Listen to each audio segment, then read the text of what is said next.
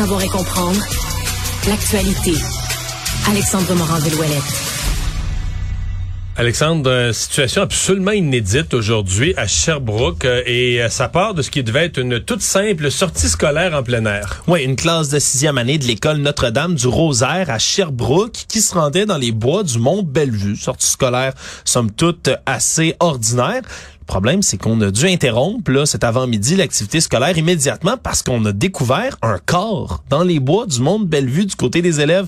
Il y avait un corps inanimé qui a été trouvé sur place et donc on a dû interrompre, ramener les élèves jusqu'à l'établissement scolaire où par la suite on, on, dit... on voudrait quand même voir la scène filmée, là. qui dit quoi, comment l'enseignant rattrape la situation avec des jeunes? Bon, quand même pas des jeunes de 6-7 ans, la 12, 12 ans, c'est quand même sixième année, quand même des grands. Là. Moi, ils commencent à comprendre Moi, ouais, de mais quoi quand même, c'est, c'est tout un choc tomber sur un cadavre. là. Ouais, puis là surtout il y a plusieurs questions là quand même là, qui viennent sous-jacentes à celle-là. là. Je m'excuse pour le détail graphique, mais depuis quand le corps était-il là? Est-ce qu'il restait à la pluie, au soleil? Dans quel état vraiment on a trouvé la personne qui était sur place? Et là, Donc là, on a appelé évidemment la police, les autorités. le service de police de la ville de Sherbrooke qui est allé sur place et qui enquête sur les circonstances de l'événement. là. Pour l'instant, il n'y a rien qui suggère un acte criminel pour l'instant. Mais bon, ils vont devoir quand même le mener leur enquête à bien. Et là, on parle vraiment là d'agents sur place qui ont pris en charge là, les élèves, la commission scolaire également, courriel qui a été envoyé aux parents par la suite. Donc l'activité a cessé. Là. On, est, Ah, on a ramené tout le monde à l'école. on n'a pas continué à se promener dans les bois, non Mario, euh, à la suite de ces euh, de ce qu'on a dit, parce que là après ça, ben la, la directrice elle a envoyé un courriel justement aux parents, puis elle a dit malgré ces circonstances malheureuses, la journée s'est quand même déroulée dans le calme pour la plupart des élèves de l'école.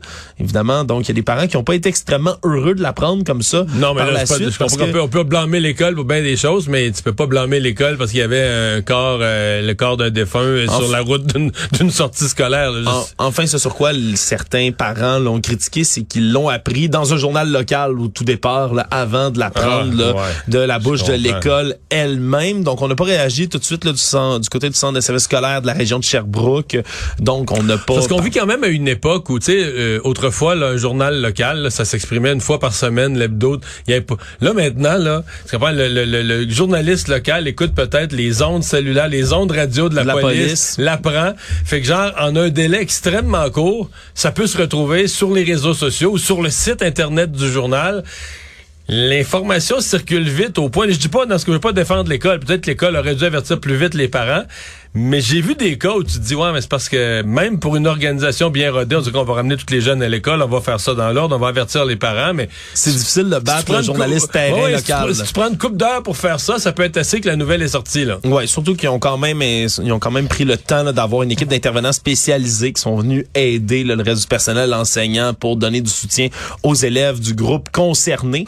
Donc euh, on verra là, par la suite dans les prochains jours si les enfants ben, ont des mauvaises réactions à cette expérience qui est quand même, on va le dire, hors du commun, Ouais, quand même là très très inquiétante là, de trouver comme ça Et un corps a- en forêt on- en sortie scolaire. On aura sans doute plus de détails sur euh, le- le- les raisons du décès.